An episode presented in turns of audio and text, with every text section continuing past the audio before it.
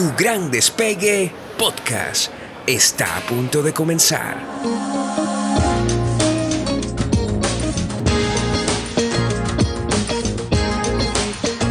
Soy Andreina Tencio, tu coach para este viaje. Bienvenido a bordo. Y hoy te doy la bienvenida una vez más a este Tu Gran Despegue podcast. Este es un podcast pensado en gente ambiciosa, en gente que quiere conseguir objetivos, que quiere impactar, que, y yo sé que suena un poco cliché, eh, pero yo creo que es así. Cuando somos ambiciosos, podemos aspirar a, a pasar por este mundo dejando legados. Y fíjense que la palabra legado, siento que es una palabra muy pertinente en este caso. Este episodio para mí es especial, el entrevistado es especial y ustedes creerán que se lo digo a todo. Eh, yo diría que yo intento seleccionar invitados que, que tienen sobre todo cosas que contar. En esta ocasión estoy con un empresario venezolano que actualmente está viviendo en Miami, que tiene una familia y una esposa eh, bellísimo, que para mí em, tiene cosas que contar porque él viene de una familia em, de empresarios, él viene de una historia y una trayectoria de grandes hombres y que su abuelo y su abuela como, eh, digamos, jefes, patriarcas de una familia eh, conocida por, no solamente por ser eh, buenos emprendedores, gente de negocios, sino por ser una familia de valores. Y para mí eso hace que Jonathan Cohen pueda hablar con propiedad de valores, de filosofía, de familia además. Él es una de las personas que más publicidad me hace eh, como coach. Y Jonathan, yo te doy súper la bienvenida a este episodio. Gracias, Andreina. Gracias por esa introducción tan bella. Si por lo menos la mitad de las cosas que dijiste son así, ya me siento bastante halagado. Y gracias a ti por invitarme a este podcast. Encantado de estar aquí. No, no, no, tú tienes mucho, mucho que decir y, para mí, eh, eh, y a ver, yo, debo decirte algo, Jonathan, tú eres un coachí o cliente, como se llame, que también me ha enseñado mucho a mí, porque tu proceso, y, y fíjate tú, tú eres una persona que no es que todos los meses me ves a mí, ¿verdad? Eh, eh, para nada. Eh, yo diría que tú eres para mí un referente de un trabajo personal profundo que no es que tú tienes un aprendizaje autónomo de mí, pero es como que lo sostienes. a ver, antes de empezar así en materia, creo que esto es importante. ¿Qué ha sido para ti el proceso de coaching? Porque hay mucha gente que pregunta, y a ver, yo quiero tu mirada. Aquí no me tienes que hacer publicidad ni nada, pero desde tu mirada, ¿qué ha sido? Claro, mira, como ya te he comentado antes, lo que me atrae el proceso de coaching y una de, de las razones por la cual se lo recomiendo a las personas cuando yo veo que lo necesitan es literalmente contigo o con, o con otro coach, o con otro coach encuentro eh, puntos ciegos que yo tengo. Entonces, eh, llego, yo generalmente llego a la, cuando te, hablamos de una sesión, no llego con un tema específico. Generalmente siempre decimos, bueno, vamos a hacer un poquito de update y en la medida que vamos entrando en tema, primero, obviamente, me escucho a mí mismo. Eso es una práctica muy sana.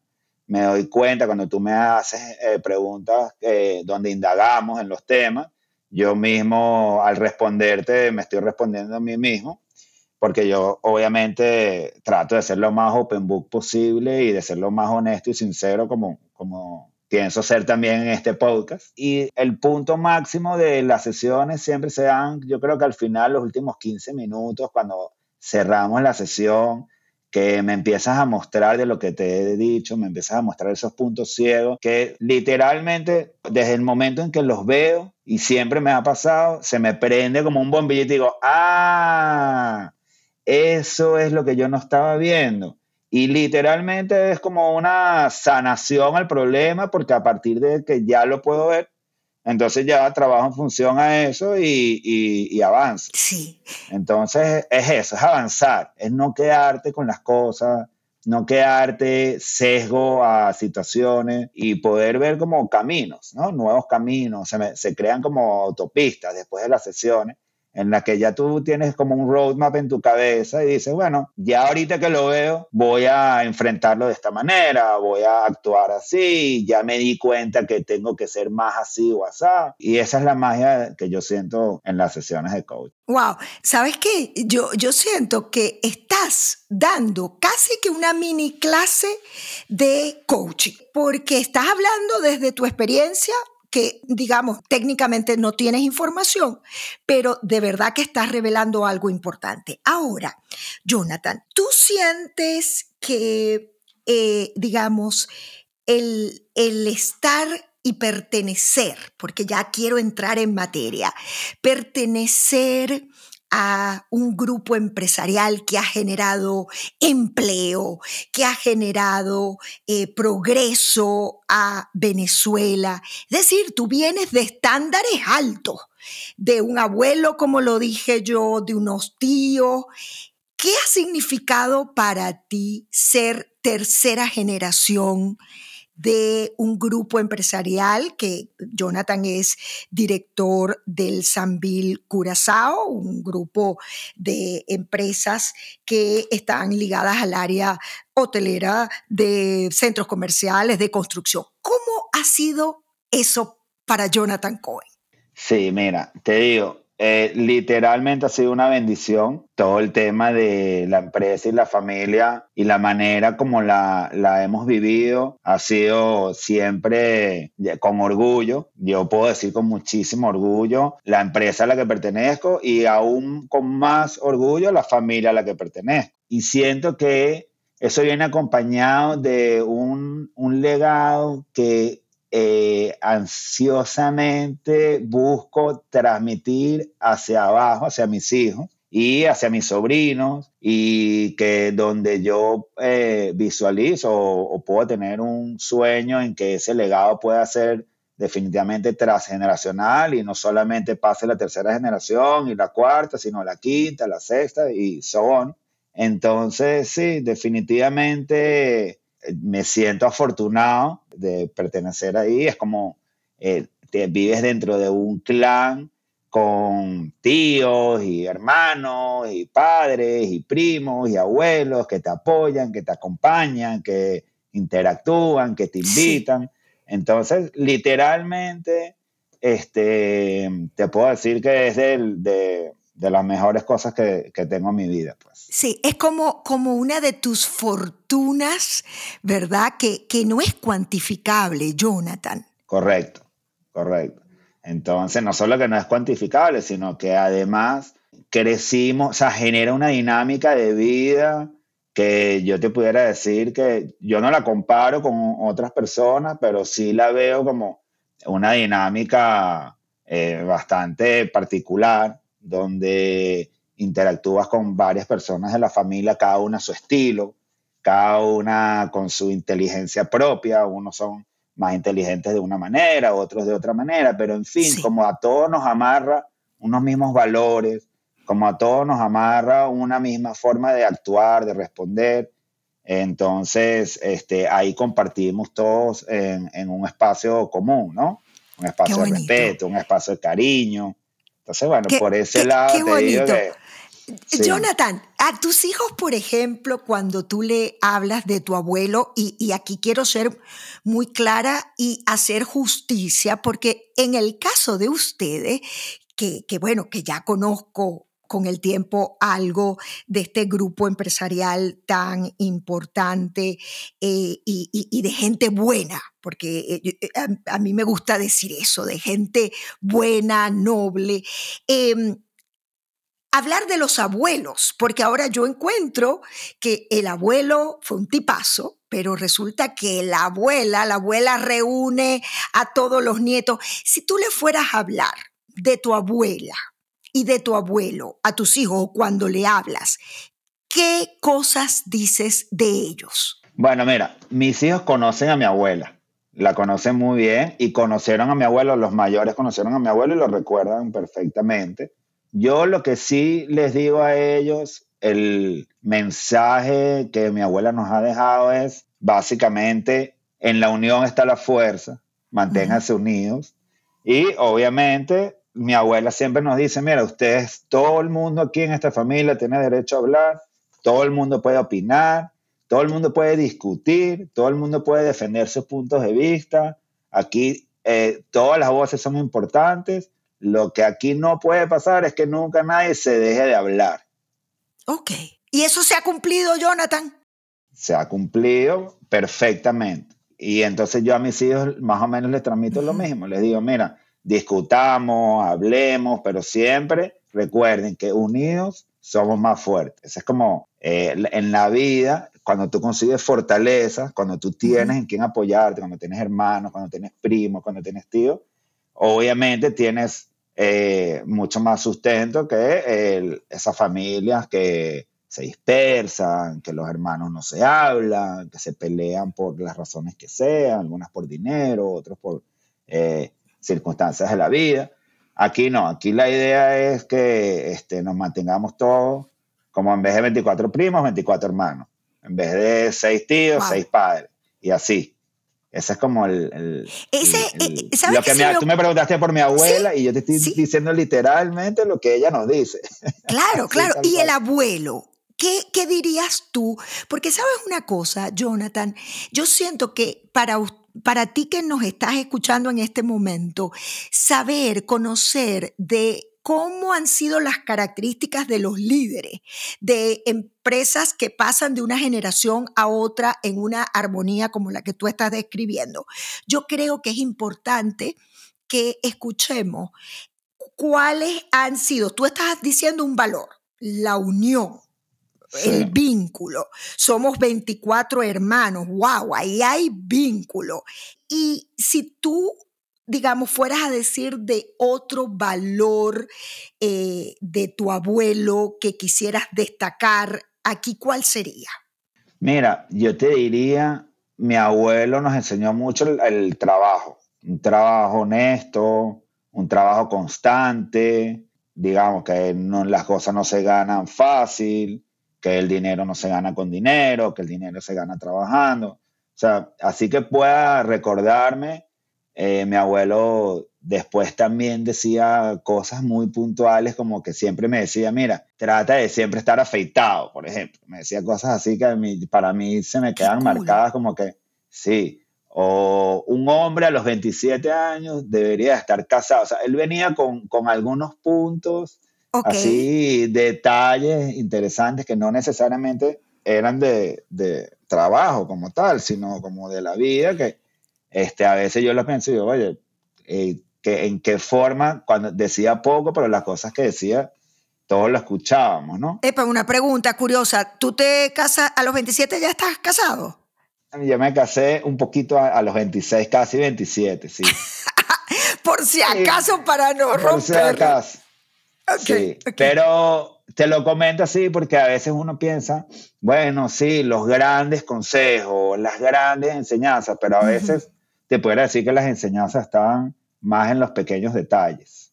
O sea, eh, mi abuelo, por ejemplo, yo me acuerdo que eh, él, como nosotros, yo manejaba los hoteles y entonces él le gustaba poner los precios de los licores, de a cuánto íbamos a vender el licor en el restaurante del hotel de Caracas. O, por ejemplo, él siempre tenía esplendas en su bolsillo y entonces cuando alguien necesitaba una esplenda, él la sacaba y se la daba para que no se gasten más esplendas de lo que se debería de gastar. Entonces ahí uno va todos los días recibiendo pequeños mensajes de, de austeridad, de no votar, de cuidar. Y yo creo que es más en el día a día donde uno puede aprender más de él en, en su comportamiento que, que una enseñanza como tal. Él nunca nos dio una clase a nosotros de nada, nunca fue una persona que trató de imponer su, su conocimiento, sino en su día a día, súper disciplinado, tú sabías exacto que a la una de la tarde él iba a estar almorzando allá arriba en el restaurante, tenía tiempo para lo que él hacía, se sentaba a comer con calma, entonces todos esos son mensajes que, eh, digamos, que yo fui asimilando. Me imagino que cada persona que lo conoció habrá aprendido otro aspecto de él. Esos son muy personales míos. Y sí, lo que él decía en sus discursos siempre era, bueno, el trabajo, trabajo y trabajo y constancia y constancia y más constancia, ¿no? Porque eso es lo que a la final te lleva a lograr los objetivos. Sí, sí, ¿sabes? Sus discursos.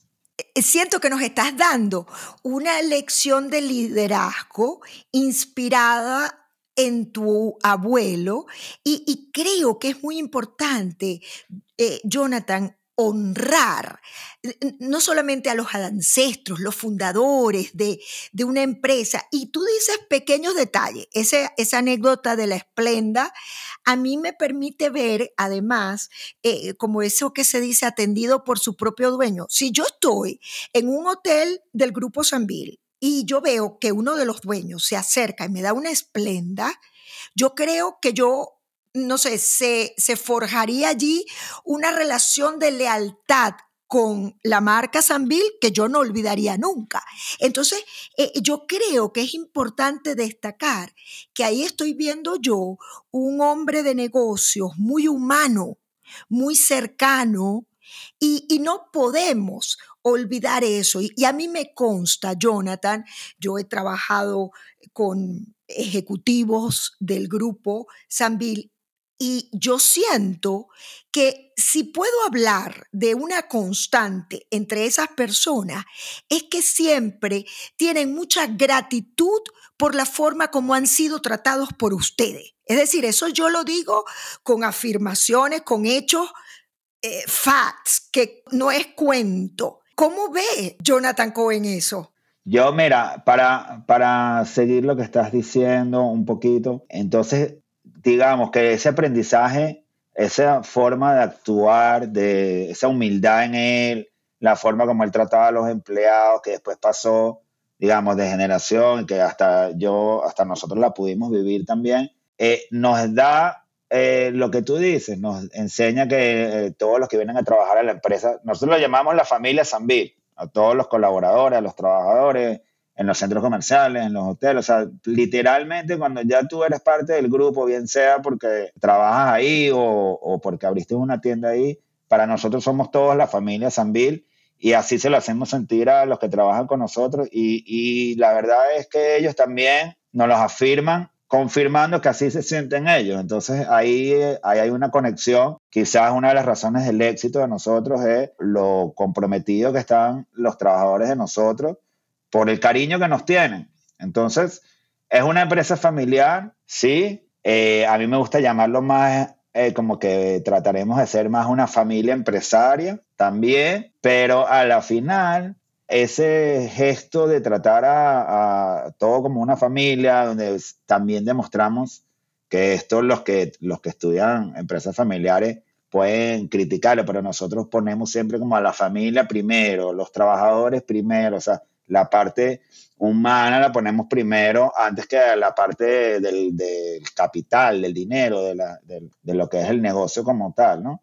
Entonces, en esa forma de actuar, eh, nos movemos todos y así es como se nos ha dado lo que tenemos. Entonces, es como místico, en cierta manera. Claro, esa distinción que tú haces, Jonathan, entre, porque podemos decir empresas familiares, pero tú hablas aquí, insertas como un título diferente, que me imagino tiene implicaciones diferentes, que es familia empresaria. Sí, también. ¿Cuál desde tu mirada es la diferencia? Las empresas familiares. Si es que la hay. Las empresas familiares son empresas que este, eh, está la empresa y está la familia y generalmente la empresa mantiene a la familia y entonces la empresa es exitosa y, de alguna manera eh, paga los gastos de la familia, les manda dividendos y la familia vive de eso. Sí. Y las familias empresarias son aquellas que, gracias a la familia y el, el actuar de la familia y el conocimiento y la educación y, y- y todo lo que hace y el trabajo, le aporta a la empresa de vuelta igual o más de lo que la empresa le aporta a la familia. Ok. Entonces, yo digo que nuestra familia es una familia, cuando te introduce la parte de familia empresaria, es porque nosotros en ese Sí. actuar, en esa forma de ser, donde no solamente, mira, un, un ahorita que lo estamos hablando, un, una de las cosas también que, Sí. que viene de nuestros abuelos, hay dos cosas que están alineadas a lo de la familia y es una familia más, te lo voy a extender, que es que, por ejemplo, ellos siempre decían que nosotros siempre tenemos que, a donde llegamos, tenemos que ayudar a todo lo que sucede alrededor. O sea, nosotros tratamos de llegar y beneficiar alrededor. Cuando tú vienes y haces un Sambil o haces un edificio, no sé, en el centro de Caracas, en la. Candelaria o, o en Curazao o en Dominicana,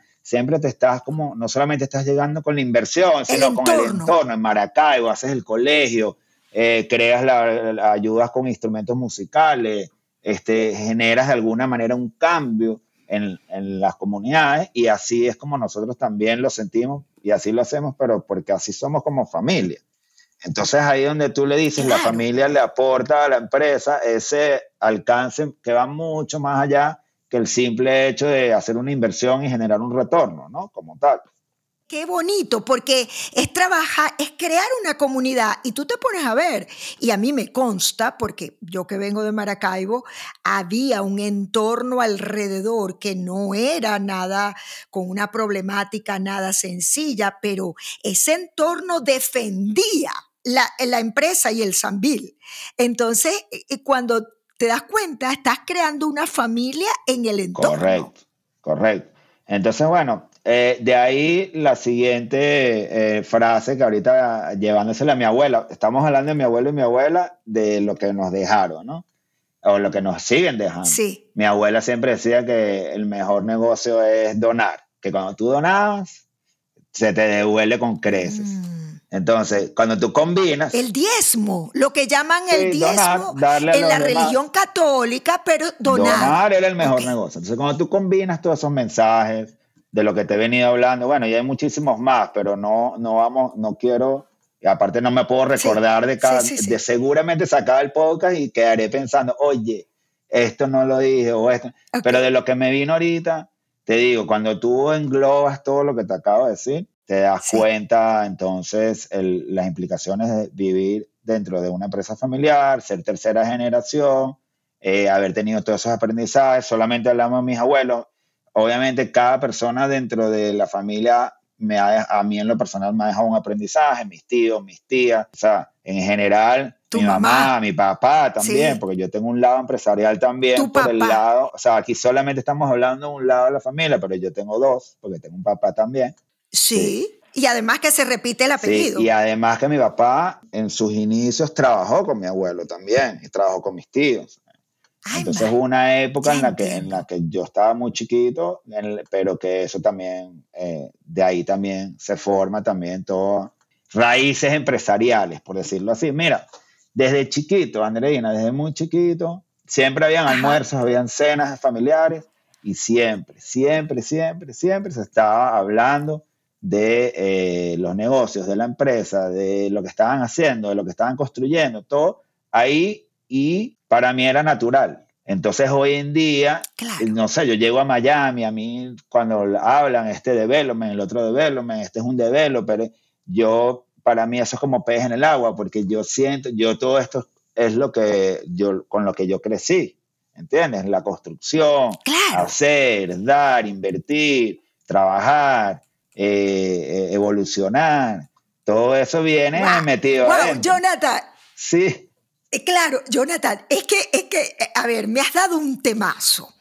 Y te voy a decir cuál es, porque muchos de mis clientes llegan, y más me pasa con las mujeres, fíjate, que con los hombres, que yo empiezo a trabajar lo que es la psicología del dinero, la relación con el dinero.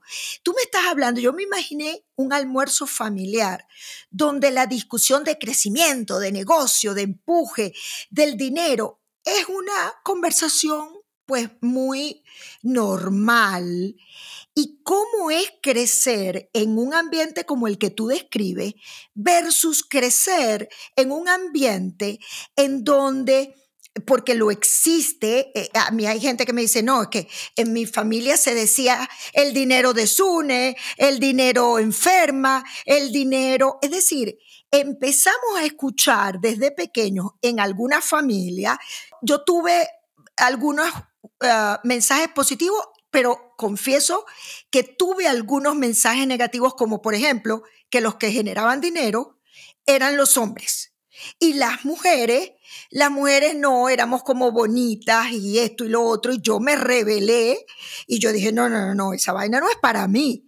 Entonces, un poco, ¿cómo ha sido tu relación, la de tus primos, con el dinero, habiendo crecido en un ambiente como el que tú describes? Sí, mira, eh, es una pregunta un poco eh, como lo que tú dices, eh, pues hay gente que ve el dinero como algo malo, incluso, que hablar del dinero pudiera ser pecado, que te interese el ganar dinero sea un pecado, no sé.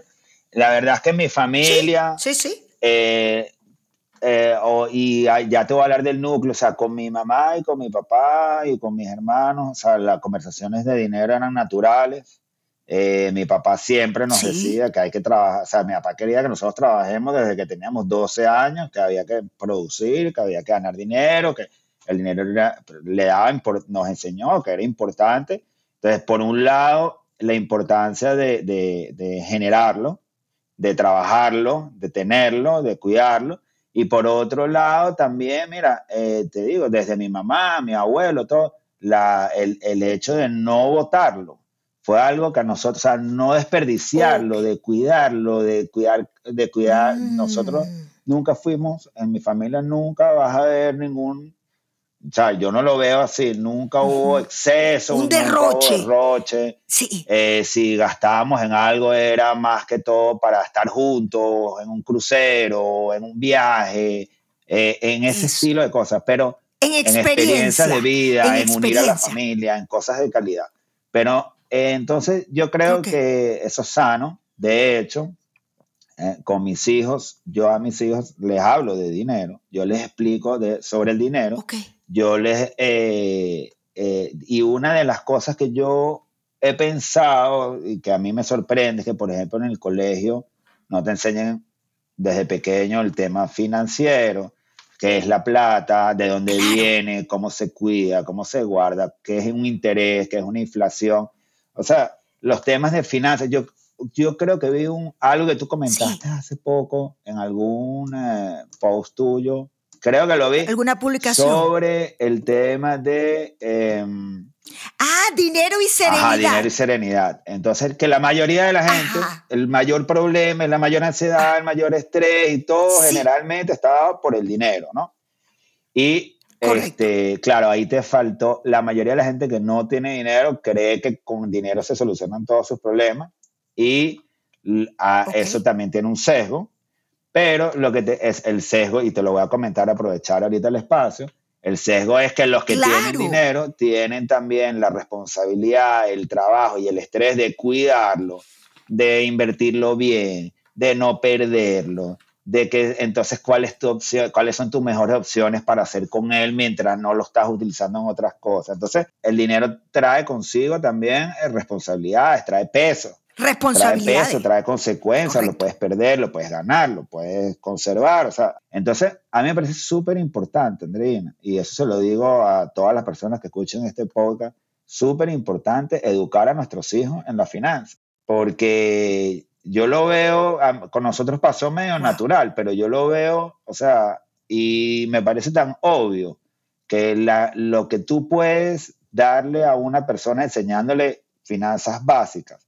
Eh, Julio Finance lo hace cada rato, no es que le quiera hacer propaganda a él, pero yo lo sigo a él porque de verdad. No, ya yo lo me parece, Me parece que él lo hace de una manera amena. Y yo lo hago, mira, hace, desde hace tiempo que de vez en cuando pongo en YouTube finanzas para niños y hay videitos explicativos súper fáciles y sencillos para los niños en muñequitos, para que ellos empiecen a entender. Bueno, Adam Stramhacks en las redes, Adam tiene un librito de educación eh, financiera para niños. Correcto, y es lo más lógico.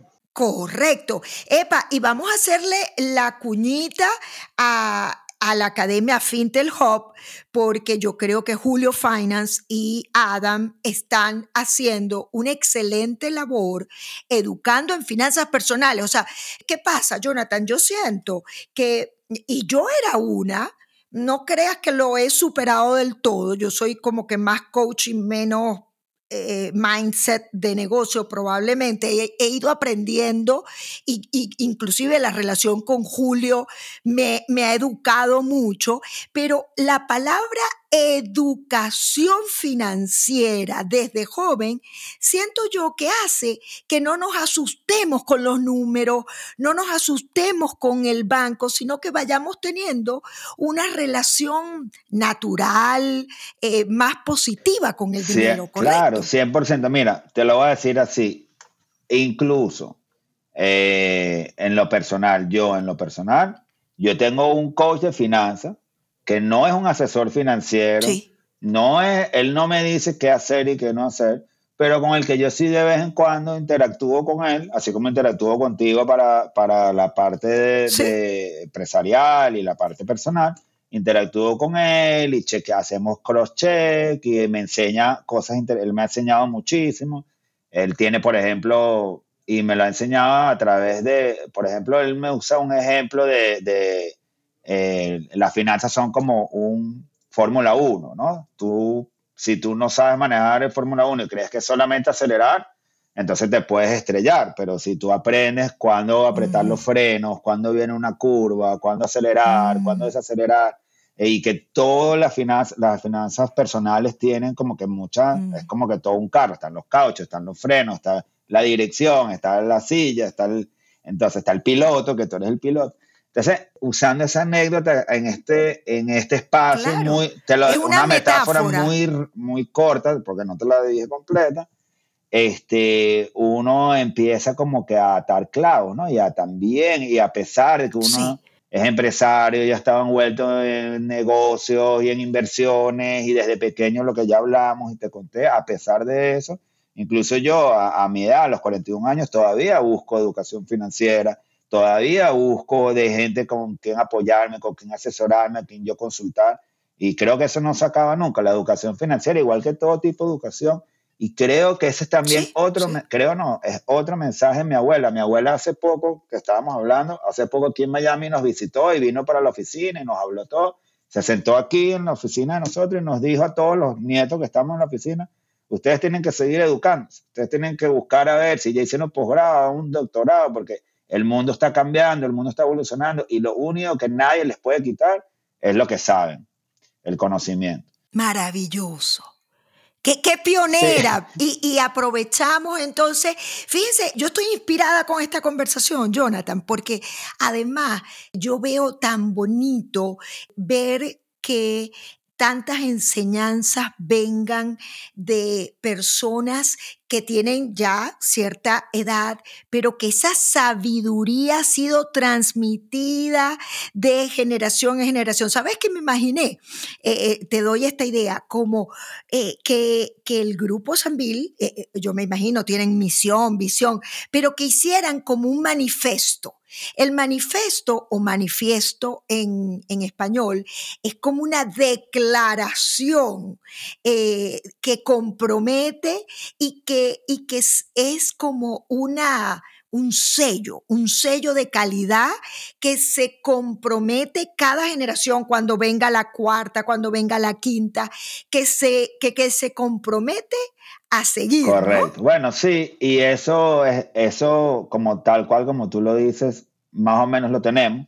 Eh, nosotros nos hemos organizado, obviamente, como familia y como familia, empresa familiar, tienes que tener, digamos, las reglas claras, porque un, protocolo, tenemos un protocolo, ahorita estamos trabajando en una versión más actualizada, porque los protocolos se tienen que actualizar, los tiempos cambian, las familias cambian, los países cambian, o sea, cuando nosotros creamos ese el mm. primer protocolo hace más o menos como 20 años, eh, era solo pensado en Venezuela, era solo pensado con una familia que quizás tenía en total 30 miembros en ese momento.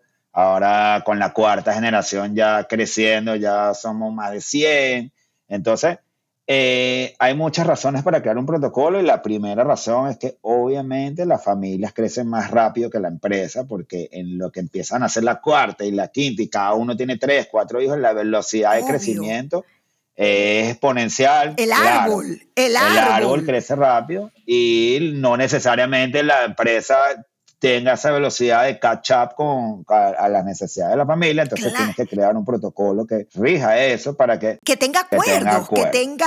Eh, eh, porque sí, puede haber mucha unidad y muchos valores y mucha unión, pero hay cosas que tienen que ser reguladas de alguna manera, normatizadas. Y te voy a decir, eh, Jonathan, yo tengo clientes que ambos, casos de esposos, son los eh, dueños, líderes de un negocio. Inclusive tener un protocolo de la relación cuando son esposos, porque ¿dónde termina la parte personal y familiar y comienza, somos socios, somos, eh, eh, digamos, porque un socio tú lo ves como, ya va, respeto, cómo, y, me encantaría, porque estamos hablando de cosas muy bonitas y luminosas, vamos a meternos sin miedo en una parte que a veces es delicada, que es esa frontera, ese límite donde termina, donde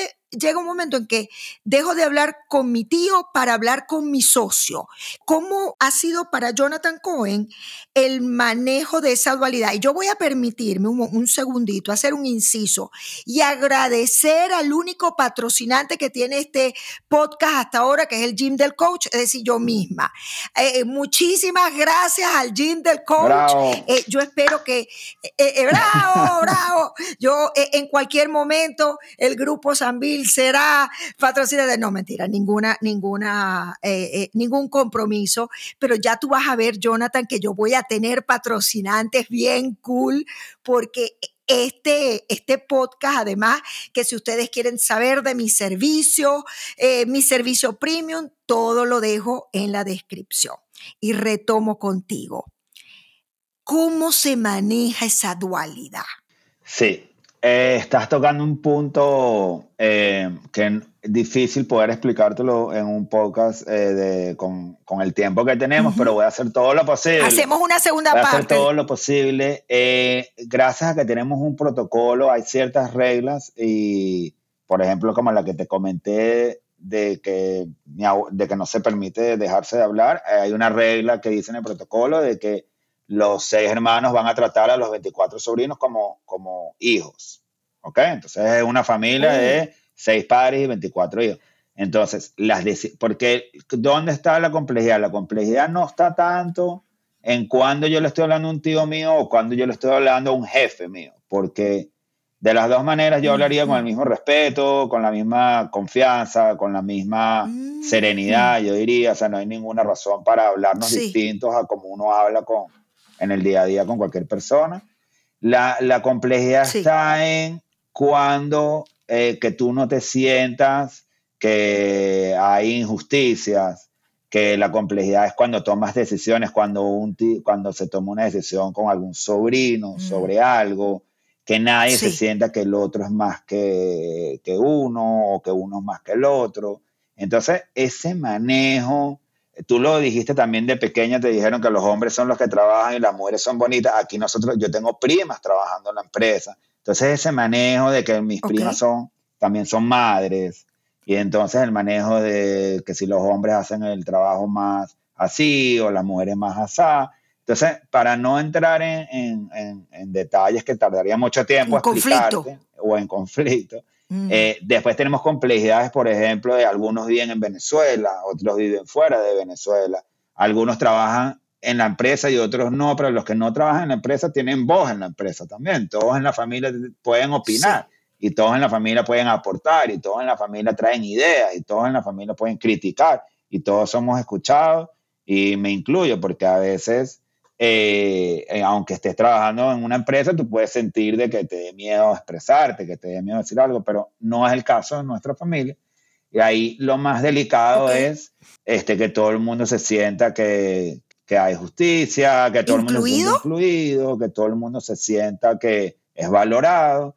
Y es donde yo digo que es donde está la parte más compleja cuando, cuando tienes una empresa familiar, porque a veces, si te pasa con un papá que a veces es más consciente más a un hijo que a otro, o te puede pasar que dos hermanos se llegan mejor y otro no tanto. Imagínate en un, en un clan o en, un, en una tribu donde hay tantos personajes, ¿no? La, la cantidad de, de, de, Complejo. Sí, de situaciones que tienes que manejar con inteligencia emocional, que tienes que manejar con el corazón y no con la cabeza, para poner primero a la familia y no a la empresa, entender que a veces con tal de evitar un conflicto es mejor de repente que no salga también algún negocio y cosas así que en el largo plazo este, le dan paz a la familia. Ahí aplica familia primero. Sí, nosotros somos, nosotros somos 100% familia primero.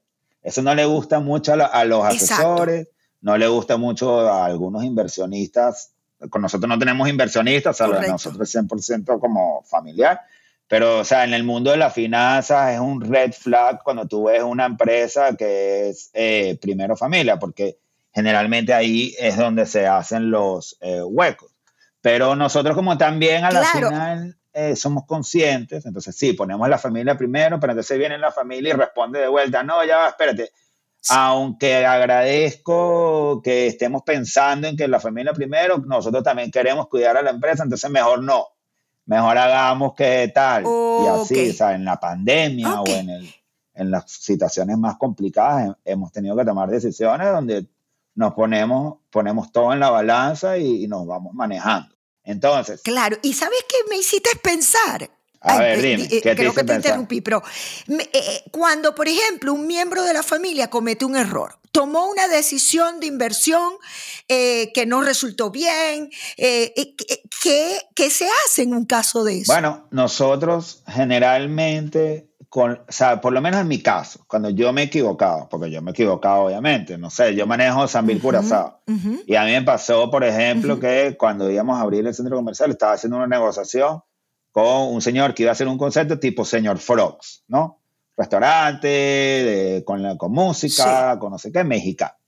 Y el señor a la final resultó ser, yo lo llamo, yo a mi, a mi forma como lo que me pasó, él fue como un estafador, porque él dijo que sí lo iba a hacer, mandó a hacer parte del local, se gastó varios miles de dólares todo, y después el tipo desapareció, llegaron los contratistas y me dijeron, mira, tú que me lo pusiste a él, me mandó a hacer los trabajos, tú me dijiste que sí, ahorita quién me va a pagar mi trabajo.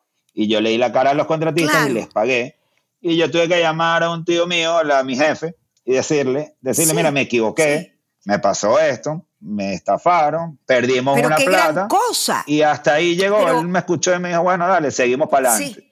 ¿Entiendes? Como que... Eso.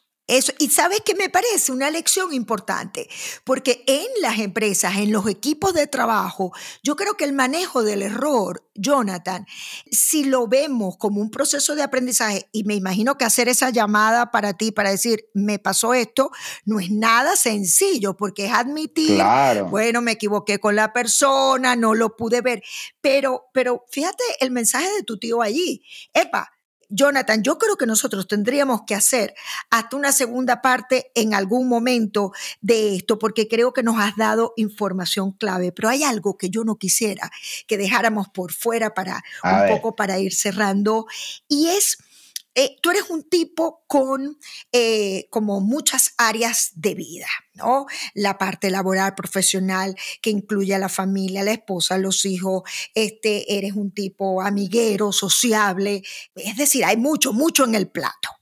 Y los profesionales que escuchan este podcast, muchos tienen que ver o vienen buscando qué hacer para no llegar al burnout, para no llegar a estar quemados, para manejar la ansiedad, para que en la búsqueda del éxito no se convierta en sufrimiento y que pueda ser un poco disfrutado. Si tú pudieras dar un mensaje en torno a eso para cerrar este episodio, ¿cuál sería ese mensaje? Porque además tú dijiste al principio algo que lo anoté.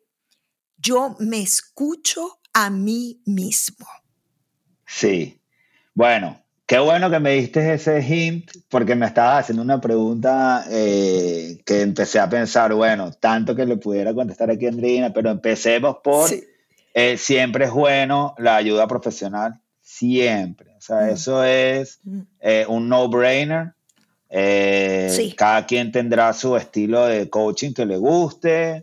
algunos que necesitarán más ayuda buscarán un psicólogo, un psiquiatra yo no creo para nada en las medicinas, o sea, el que sienta estrés y ansiedad y todo, yo no, o sea, no, no creo que la solución está en, voy a un doctor para que me mande una, una pastilla y, que, y poder dormir. Creo que la gente tiene que sanar y solucionar desde adentro. Es un trabajo más difícil que, porque es más fácil tomarse una pastilla y ya. Eh, entonces, te diría, definitivamente siempre apoyarte con profesionales, buscarte tu equipo de profesionales que te ayudan alrededor. Yo en mi caso, bueno, te tengo a ti, tengo un coach de finanzas, tengo mis tíos, por así decirlo, o sea, siempre tengo, hay gente que me, tengo amigos que, con los, cuales yo me apoyo también. Pero más allá de eso, también yo le diría a, a las personas, mira, yo no sé cómo es más adelante la vida, pero por lo menos entre los 30 y los 40 años, es como la edad más, yo la siento como es bastante overwhelming, es eh, abrumador el tema de que justo es cuando empiezas a tener hijos, justo es cuando dices, oye, ya vale, quiero dedicar tiempo a estos hijos porque es la edad en la que ellos se están formando y, no darle la atención suficiente sería tener eh, toda la vida unos hijos con los cuales uno de repente pueda quedarse viendo para atrás y decir, oye, ¿Será que no lo hice bien? ¿O será que les puedo haber dado más de mi tiempo o de mi energía? Entonces, la idea es no tener ningún regret contigo, o sea, no quedarte con nada adentro ningún arrepentimiento. De, no haber vivido tu etapa completamente, pero a la vez suben los gastos, sube las responsabilidades en tu vida, aumentas, si estás escalando corporativamente, generalmente también te pasa que empiezas a subir la escalera corporativa si estás en tu propia empresa, también te pasa de que estás creando tu propia empresa y la tienes que hacer crecer, si es que eres un empresario eh, entrepreneur. Y en cualquier caso, es una edad en la que estás buscando un crecimiento económico para poder no solamente cubrir tus gastos, sino también lograr éxito empresarial, si es que tienes esa visión, porque me imagino que hay personas que, va, que les gusta otras cosas que no sean nada más el éxito empresarial, quizás el éxito de ser un buen profesor o no sé, o la gente que le gusta más la parte filantrópica. Pero en el caso de ahorita que estamos hablando de empresas familiares, eh, entonces lo que, y tú me preguntas, bueno, ¿cuál sería el consejo? El, consejo número uno es no abandonar tu salud, porque yo creo que eh, tu salud es algo que si tú, la, la, si tú dejas que todo esto te coma la salud, no vas a tener el cuerpo, la energía y, lo que necesitas para los siguientes 40 años, 50 años, 60 años que te vienen, porque este, es fácil abandonar la salud por falta de tiempo, ¿verdad? Porque ya estás cansado, porque llegas del trabajo agotado, porque las razones que sean. Entonces no abandones tu salud, no abandones tu deporte, no abandones tu forma de alimentarte, si no digo que tampoco seas un extremista, pero que siempre trates de mantener como un balance en el sentido de, del wellness, ¿no? Trata de incorporar todo el tema de meditaciones. bueno, tú abriste, tú abrí, tú tienes una empresa que está ligada a wellness y, fíjate tú, y aprovecho para, para decir esto. O sea, Jonathan sí viene de una familia, la empresa familiar y tal, pero tú también te has abierto a negocio. Cuenta tú mismo ese emprendimiento que tienes.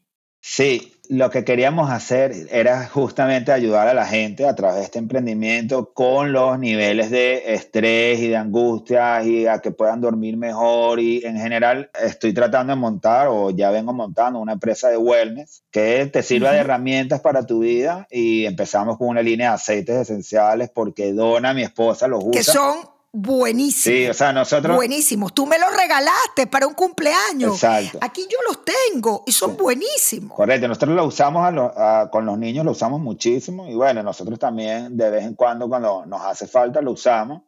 La otra vez, o sea, la verdad es que no es que la otra vez, siempre, cuando mis hijos tienen alguna cosa que les va a dar gripe o algo, les ponemos un poquito del aceite, les ponemos un poquito de Vivaporú, no sé qué, y generalmente se les quita, ¿no? Pero para manejar los niveles de estrés hay muchas herramientas y definitivamente las que ya conocemos, eh, pero la meditación sin duda.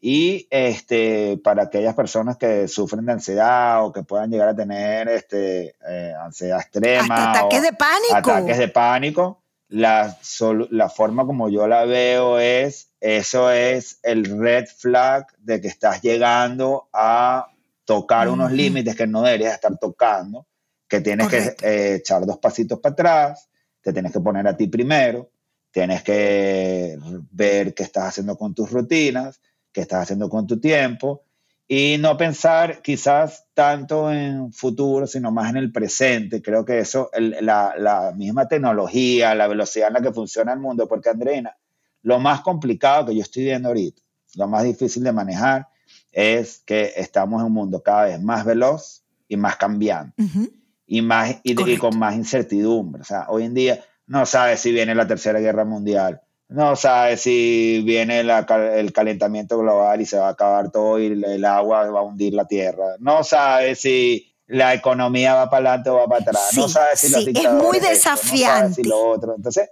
eh, exacto, es muy desafiante. Entonces, hacer un poquito de tierra, volver a ti, al presente, este, confiar en que las cosas van a salir bien. Yo creo que todo eso ayuda, bueno, y, y, educarte y prepararte, porque a la final también este, el, conocimiento te ayuda, te da confianza. Y si, si tú logras un balance... Y el trabajo personal, tú lo has dicho. Personal. El trabajo personal. Yo, Uno nunca puede parar eso. Jonathan, eso nunca, nunca. Eso es de toda la vida, a los 40, 50, y, nada de que yo a mi edad estoy, no, no, no, a cualquier edad estamos a tiempo, este, definitivamente. Mira, yo te voy a proponer a ti que en algún momento, el próximo año, hagamos una segunda parte, más yo me quedo primero agradeciéndote full, este, porque sé que estas cosas las haces con mucho amor. Yo me quedo con varias cosas de este episodio. Una que tiene que ver con ese árbol de donde venimos, con ese interés por mantener valores. Y yo creo que cuando las empresas familiares están basadas en la unión familiar, el dinero viene por consecuencia. Es decir, eso me lo estás enseñando. Otra cosa que yo siento que, que, me estás enseñando, Jonathan, es la relación con el dinero. Hay mucha gente en el mundo que tiene todo un tema que no sabe cómo producirlo o que lo produce y no lo mantiene y no lo, no lo conserva. Y yo siento que hablaste de un punto básico desde pequeños, cuando en las conversaciones, cuando el dinero no es tabú, cuando el negocio no es una cosa que o que hay que ocultar, no, sino de la que nos podemos sentir orgullosos me parece súper importante. Y, lo otro que nos entrega casi al final, y, es algo que yo he sido testigo en primera fila, de cómo para ti el éxito no es solamente un título, el nombre de la empresa o eh, el dinero, sino que yo creo que para ti el éxito también tiene que ver con darle prioridad a la salud y al tiempo. Yo te veo jugando con tus carajitos, dedicándole. O sea, yo creo, y, y si me estás oyendo y has llegado hasta aquí, primero te pido que si consideras que alguien relacionado a ti debe escuchar a Jonathan Cohen y debe escuchar este episodio, yo te pido que lo compartas, que lo multipliques, porque además así me estás ayudando, estás ayudando al único patrocinante que tengo. Y entonces yo voy cerrando con ese mensaje, Jonathan. Éxito también es tener tiempo. Tú sacaste de tu agenda hoy casi una hora para dedicarla a este episodio. Y si tú no tienes tranquilidad, salud mental, o sea, es como que hay que comenzar por ahí, ¿verdad, Jonathan? Claro, 100%. Aparte, el tiempo es algo que es demasiado valioso, que hoy en día se nos está yendo demasiado rápido con los teléfonos y, los multidisciplinarios que uno tiene que ser y multitasking. Y es lo único que no puedes echar para atrás. No hay forma de retroceder el tiempo. Entonces. Así es. Así que yo me voy feliz de este episodio y te pido repito, si has llegado hasta este punto, eh, tiempo, el tiempo, ese presente que Jonathan Cohen nos recuerda. Jonathan, gracias. Gracias a ti, gracias al que nos han escuchado. Eh, sé que este episodio ha quedado un poquito eh, eh, larguito, no importa, escúchalo en dos, tres partes, no importa, este, pero es que las conversaciones entre este hombre y yo nunca son de una hora, definitivamente. Es verdad. Eso, es verdad. Así que muchísimas gracias y seguimos en contacto. Gracias a ti. Atención, señores pasajeros. Tu gran despegue podcast ha llegado a su destino. Gracias por volar con nosotros. Espero te hayas disfrutado este viaje. Soy Andreina Tencio y nos vemos en el próximo episodio.